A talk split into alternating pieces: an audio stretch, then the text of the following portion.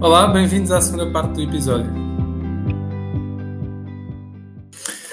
Ok, Pedro, e hum, felizmente estamos aqui numa conversa em que parece que somos todos orientados para o copo meio cheio, não é? Mas infelizmente ou não, isto depois também depende das pessoas e perspectivas, mas há pessoas que olham para isto muito se calhar para o copo uh, meio vazio, não é? Para o lado mais negativo da coisa. E hoje em dia, enfim, uh, regresso ao emprego, regresso das férias, e hoje em dia ouvimos falar de, de setembro, que, que vai existir um aumento de casos e etc. Portanto, acho que está, estamos aqui novamente a retomar ao tema do medo, entre aspas. Que conselhos é que poderias dar, Pedro, a este tipo de uh, trabalhadores ou profissionais, que isto é abrangente a todos os setores, a todas as pessoas, e ao cabo? Conselhos é que darias a estes uh, colaboradores com um espírito mais, entre aspas, pessimista? Olha, eu acho, eu acho que uh, é assim, nós temos sobretudo de ser realistas, não é? Eu, de facto, tô, eu, é verdade, eu assumo, sou muito mais do lado do copo meio cheio, contudo, nós não podemos perder, perder a, a, realidade, não é? O realismo da situação. É um facto que nós já estamos a, a partir para a tal segunda, a segunda vaga, não é? Uh, e de facto os casos estão a aumentar na Europa, uh, olhos vistos, e de facto a questão, a questão vai se pôr. Uh, agora, eu acho que nós, uma coisa foi a primeira situação, a primeira onda da, da, da, do Covid, em que nos caiu ao colo claramente uma pandemia, tivemos que mandar pessoas para casa de emergência, tivemos que fazer não sei quantas coisas, mas com isso também aprendemos, não é? E aprendemos como é que, até com erros que tivemos que cometer, uh, com incertezas, com dúvidas, e de facto qualquer segunda onda ou segunda vaga, necessariamente já, entre aspas, profissionalizamos muitos processos, não é? E uh, os nossos colaboradores, as pessoas das empresas, têm que perceber isso nas suas organizações. Hoje é normal os espaços estarem completamente assinalados uh, com, com, os, com, os, circuitos que se pode passar ou que não se pode passar, é normal estar escrito às portas das empresas que não pode permanecer aqui porque isto é uma zona de passagem, mas também é normal, já vemos pessoas lá, não é? Uh, e portanto também é normal uh, termos de facto alguns agentes ativos que digam malta, não podem estar aí, olhem o que ali está escrito. Bom, e portanto, ou seja, o, o tema é um bocadinho este. Eu acho que uh, há uma palavra que ainda não falámos que é essencial e que ainda por cima é crucial na minha atividade, uh, no setor onde nós trabalhamos, que é a palavra confiança. Uhum. Eu acho que os nossos colaboradores têm que uh, confiar que, de facto, houve um trabalho feito e que agora já está feito e que tem que dar os seus, os seus frutos. Por sua vez, nós temos que passar confiança para as nossas pessoas. Portanto, esta palavra confiança é essencial já. Agora é o que nós precisamos, é que haja confiança, que é para começarmos a ter muitos passageiros a viajar no avião e encher os aviões da TAP novamente.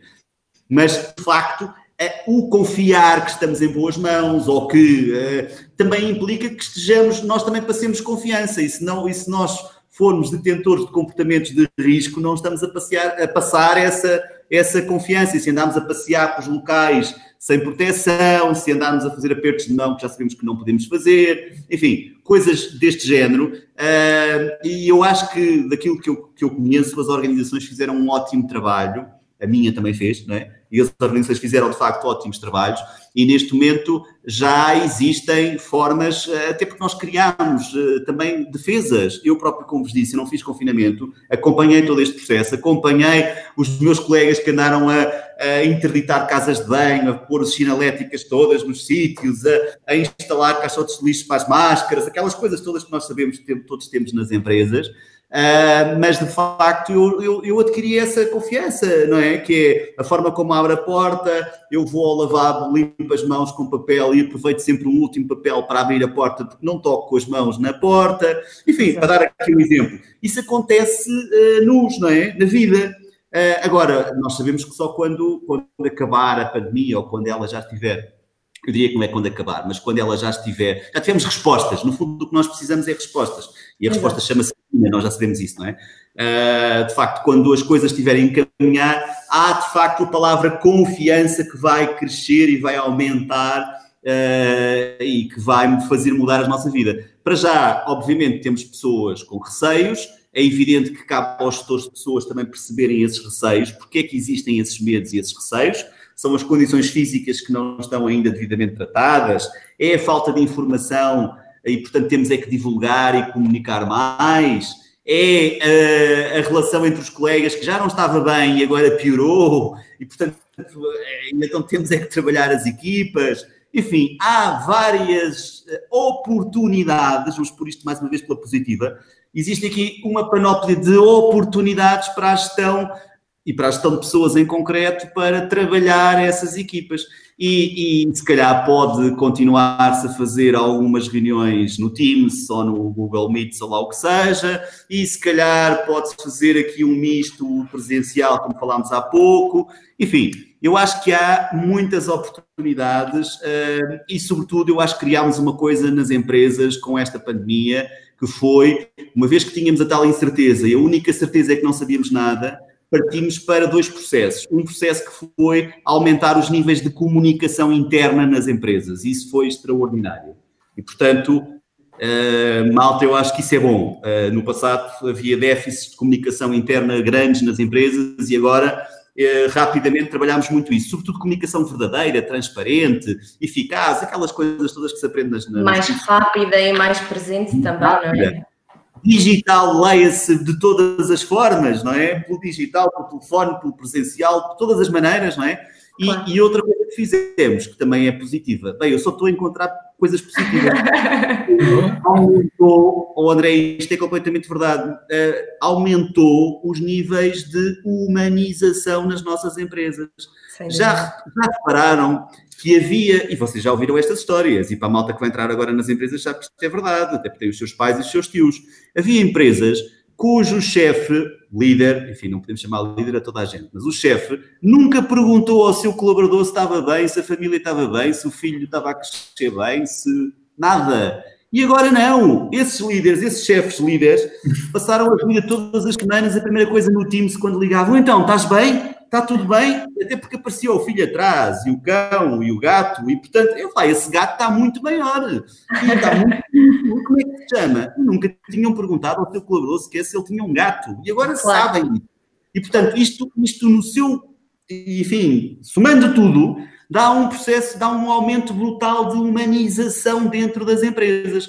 É triste, e o triste com aspas, é que isso tenha sido uma vez mais à pala de uma pandemia, ok? Exatamente, foi por esta situação. A pandemia que isso se criou. Mas não quer saber, tenha lá sido com a pandemia ou com outra coisa qualquer.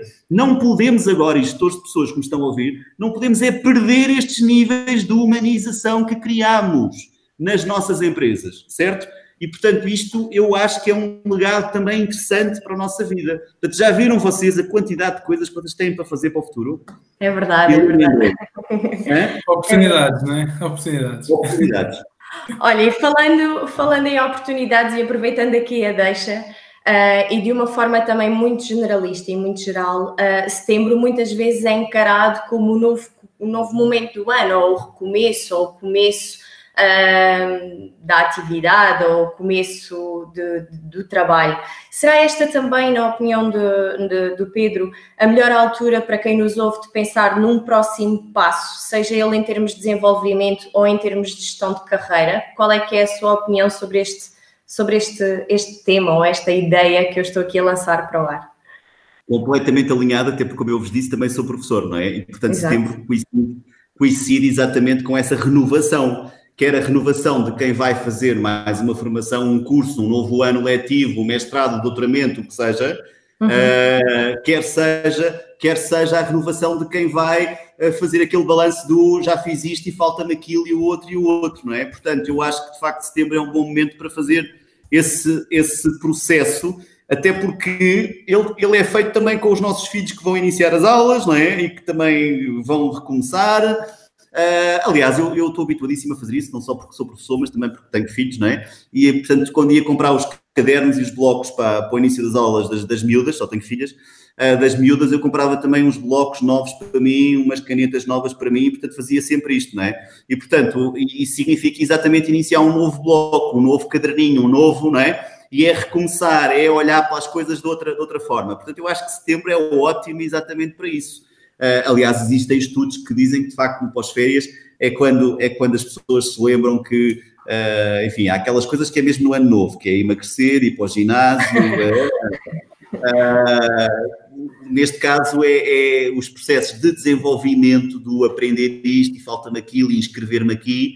Uh, e, e, ir para esta formação normalmente é em setembro, existem, não é? É nesta altura, setembro, início, final de setembro, outubro, que é de facto quando, quando, quando o mundo do desenvolvimento recomeça, não é? E, e, e, a, e a necessidade de desenvolvimento também, não é?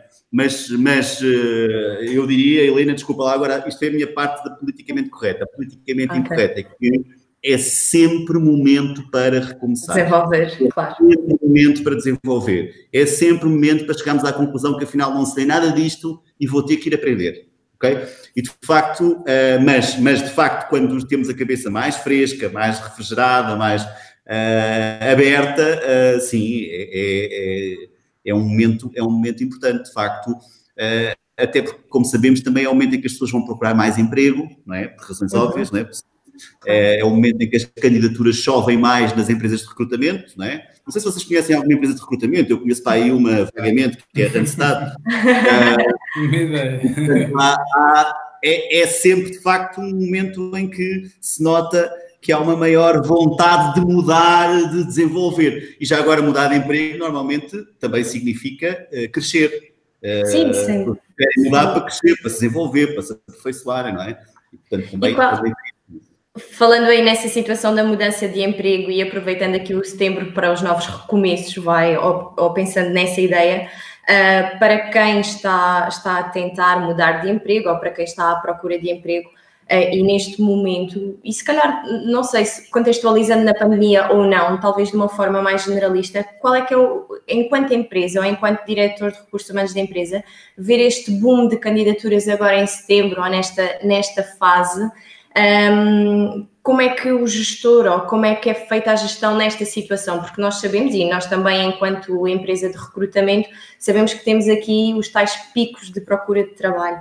Enquanto gestor, uh, como é que o Pedro gera ou como é que uh, define ou, ou, ou, liberta o seu trabalho nesse sentido para, para conseguir dar aqui resposta também às várias candidaturas que, que nos que chegam, não é? A nível geral. Olha, olha, Helena, infelizmente este ano é diferente de todos os outros, não é? Por razões Sim. óbvias, porque claro. trabalho num setor que está neste momento, de facto, em decréscimo e não em acréscimo.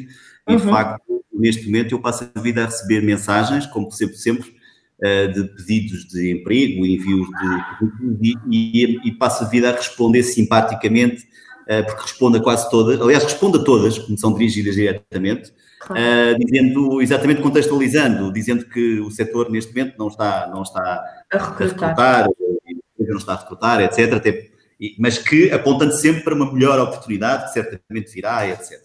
Uh, agora, habitualmente, portanto, este ano não é, como eu digo, não é igual a nada, claro. mas habitualmente, de facto, o que se faz é, nesta altura, é uma altura em que as pessoas começam, de facto, a, a enviar muitas candidaturas para as empresas. Um, felizmente, eh, eu tenho trabalhado em empresas que têm aplicações que recepcionam esse volume de, de candidaturas e que pré, eh, no fundo, no fundo pré-qualificam essas candidaturas uh, e, portanto, no fundo, nos transforma isso em massa crítica que possa ser interessante. Em anos anteriores, de facto, a maior parte do nosso trabalho de recrutamento estava no segundo semestre do ano, é um facto. Uhum. Uh, e por isso eu tenho essa experiência do pós-setembro, de facto, era, era a altura em que nós olhávamos muito para as candidaturas e isso remete de facto para uma coisa que é essencial, que não falámos, mas é para isso que estamos aqui também para falar, que é, uh, e independentemente do momento que estamos a viver, aliás, se calhar isso agrava até um bocadinho mais ou aumenta a necessidade de se reforçar nesta fase, que é as candidaturas têm que ser únicas. Eh, como é que isso é possível quando se recebe milhares de candidaturas, mas temos que receber milhares de candidaturas únicas. Ou seja, o candidato e está do lado do candidato tem que se tornar único, tem que trabalhar a sua marca, marca pessoal, tem que se saber dirigir à, à, empresa, à organização, tem que mostrar que conhece, que quer muito trabalhar lá, o que é que pode, no fundo, acrescentar de, de, de valor porque de facto, como o volume de candidaturas é muito grande, são esses aspectos que, que únicos, não é? que, que, saltam à vista e que são, e que são trabalhados por parte da, da, das empresas. Ora, este ano, com esta crise que estamos a viver, isso ainda reforça mais essa necessidade, claro. não é? Essa Sim, tem que, tem, tem, tem que haver tem que haver efetivamente o, o fator diferenciador, não é? No, no candidato e, e, e, o chamar aqui a atenção de uma forma positiva, obviamente, uh, uh, às empresas também, e face à candidatura. Sim, mas que tem que estar muito ajustado à empresa, por exemplo. Também se, uh, nestas coisas parece que estou quase a apelar que, os, que, as candidaturas têm que ser todas super originais, com aqueles vídeos maravilhosos e com vídeos diferentes, com coisas diferentes. Não é bem assim, porque tem que estar completamente ajustado ao setor, à função ou às funções para as que se candidata e, sobretudo, a uma coisa que é importante estudar, que é um bocadinho a cultura da organização, ok? Uh, porque se nota também muitos candidatos que se atiram às empresas e não fazem ideia para quem é que se estão a dirigir, uh, e portanto não é só a criatividade e, alguma loucura saudável até em alguns currículos e algumas formas de abordagem às empresas que faz sentido.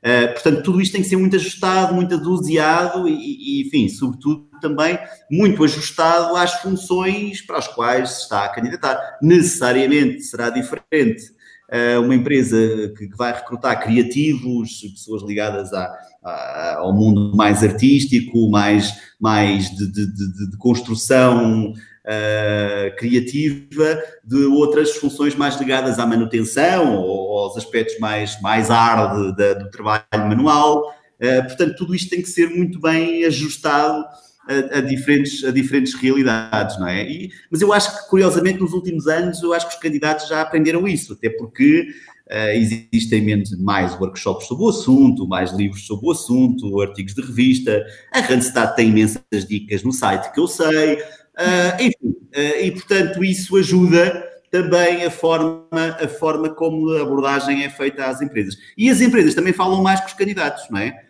Uh, por falar no prémio de Employer Branding e nas. São oportunidades que nós temos também, e a Sofia sabe muito bem isso, não é? De falar para as empresas, de gravar vídeos sobre, sobre, sobre o que é que nós esperamos de candidatos, de, e de facto há uma maior interatividade. Eu diria que é mais fácil os candidatos agradarem ou quererem agradar às organizações hoje em dia do que era há uns anos no meu tempo, não é? Não fazia a mínima ideia porque nem sequer estava. Eh, era preciso tentar saber se alguém conhecia alguém que trabalhava na empresa, não sei o quê, para perceber se eles eram muito sérios, muito formais, muito. Não, e agora não. Isso tudo está perfeitamente patente na, na, na, no mundo digital. Lá está, o, digital veio alavancar aqui a comunicação e a forma como as empresas comunicam para o exterior, o que foi bastante positivo. Sim, todos os processos foram adaptados, não é? Simplificados e sem dúvida que aquele bicho de papão da empresa de recrutamento ou, em, ou a empresa super formal já, já terminou e o contato entre candidatos e empresas e, ou vice-versa é muito mais, mais simples. Bem, então, em jeito de, de última questão, uh, e assim uma questão um bocadinho mais macro, uh, Pedro, desafios que o setor aéreo irá encontrar? Ou já está a encontrar, não é? já está a encontrar. Olha, o grande desafio que o setor aéreo está a encontrar é, de facto, esta guerra pela confiança que eu falava há pouco. Uhum. É fundamental ganhar confiança para os passageiros terem a confiança de que podem viajar que, uh, e que, no fundo, o setor aéreo vive, de facto, desta, desta palavrinha, não é? Uh, e, e, os países também, porque não é só a confiança dos passageiros, há passageiros que até podem querer viajar, mas os países estão fechados, não é? Por causa do Covid, obviamente as fronteiras estão fechadas, ou, ou, ou, há, ou, há, ou é muito complexo o acesso, uh, isso prejudica bastante. Portanto, uh, de facto, este é o grande desafio. O setor aéreo é um setor muito desenvolvido, é muito regulado, é muito qualificado, portanto, e tu, todas as funções, todas as profissões e funções são altamente qualificadas e já agora qualificadoras. O que é que isto quer dizer? Que a maior parte das funções é, é de duplo cheque, ou seja, há quem faça e quem vá confirmar que o colega, que a função do colega fez. Estão a ver? Portanto, é muito qualificado, muito certificado, e isso não se perdeu antes pelo contrário, antes pelo contrário, portanto, uh, e de facto o setor aéreo está todo preparado para o recomeço em grande, ok? É preciso é ver esse recomeço. É claro que o setor do transporte aéreo também está ligado a uma coisa chamada turismo, como sabemos, não é? Uh, e de facto, uh, e é preciso de facto incrementar tudo isto. Obviamente que uh, quando estamos numa, numa altura em que não sabemos muito bem se os ingleses vão fechar, nunca fecham fronteira, mas, mas se impedem, se obrigam aos, à quarentena ou não, no regresso, etc. Portanto, enquanto estas, estas dúvidas, estas questões não, não estou a dar um exemplo, mas há outros, né? enquanto estas dúvidas e estas questões tra traduzirem-se em desconfiança, cá está, em desconfiança, o contrário de confiança, não é? De confiar, uh, não, não é difícil de facto este incremento. Agora, o setor está todo preparado para crescer, está todo preparado para, para, para, para voltar ao seu melhor, que é fazer conexões. É, é, é, o mundo das pessoas a conectar. Não há coisa mais fascinante, e eu vou acabar como comecei. Eu adoro pessoas, já perceberam, mas gosto imenso de aeroportos, por razões óbvias, não é? Uh, até porque antes de estar nesta função também fui diretor de recursos humanos e administrador da Ground Force, uma empresa do grupo TAP, mas que faz o, o serviço de handling nos aeroportos. Eu adoro estar em aeroportos e olhar para as pessoas e, e, tentar perceber as histórias por trás daquelas pessoas e o frenesim e a corrida para as portas de embarque e aquilo tudo é fascinante porque significa que eu hoje, agora estou aqui, daqui a uns minutos estou do outro lado do mundo. Isso pelo motivo A, B, para o bem, para o mal, para o menos bem, porque vou viajar, porque vou de férias, porque vou concretizar um sonho. Isso é absolutamente fascinante, essa conectividade, essa, essa relação uh, com as pessoas que só o setor aéreo, só o transporte aéreo e o setor à volta, obviamente, quem põe os aviões operacionais para poderem voar, etc., não é? É que, é, que tem, é que tem isso na mão. Uh, e isso é muito interessante. Portanto, daí é muito fácil vocês falem com quem trabalhar neste setor, qualquer que seja a empresa, e essa pessoa vai-vos utilizar uma palavra com muita frequência como eu, que é adoro, certo? Portanto, isso está-nos completamente no sangue para além disso, uh, como eu disse, são pessoas muito qualificadas, temos um trabalho muito regulado, mas gostamos muito de trabalhar aqui. E se trabalharmos numa empresa como a TAP, temos um amor à camisola absolutamente extraordinário, uma paixão pela Portugalidade, que significa estar na TAP. Uh, se um dia de você, a próxima vez que vocês apanharem um avião em Nova Iorque, em São Francisco ou, ou em Porto Alegre, por exemplo, ou no Rio de Janeiro, e se apanhar um avião da TAP, já estão em Portugal. Assim claro. que põe o pé nesse avião da TAP. E isso é qualquer coisa que nós sabemos muito bem que responsabilidade é essa. Quer sejam os meus colegas que apertam os parafusos, e muito bem, na manutenção, quer sejam os meus colegas que tratam das reclamações dos passageiros, quer sejam os meus colegas que mantêm operacionais as tecnologias que agora estamos a utilizar para falar, uh, quer sejam os gestores de recursos humanos, isso é uma responsabilidade imensa para a nossa vida, a nossa atividade, mas um gosto extraordinário por nos superarmos todos os dias e queremos fazer sempre melhor. E isto não é só conversa, que eu sei que a Randstad fez um estudo super sério e as pessoas disseram exatamente isto, certo?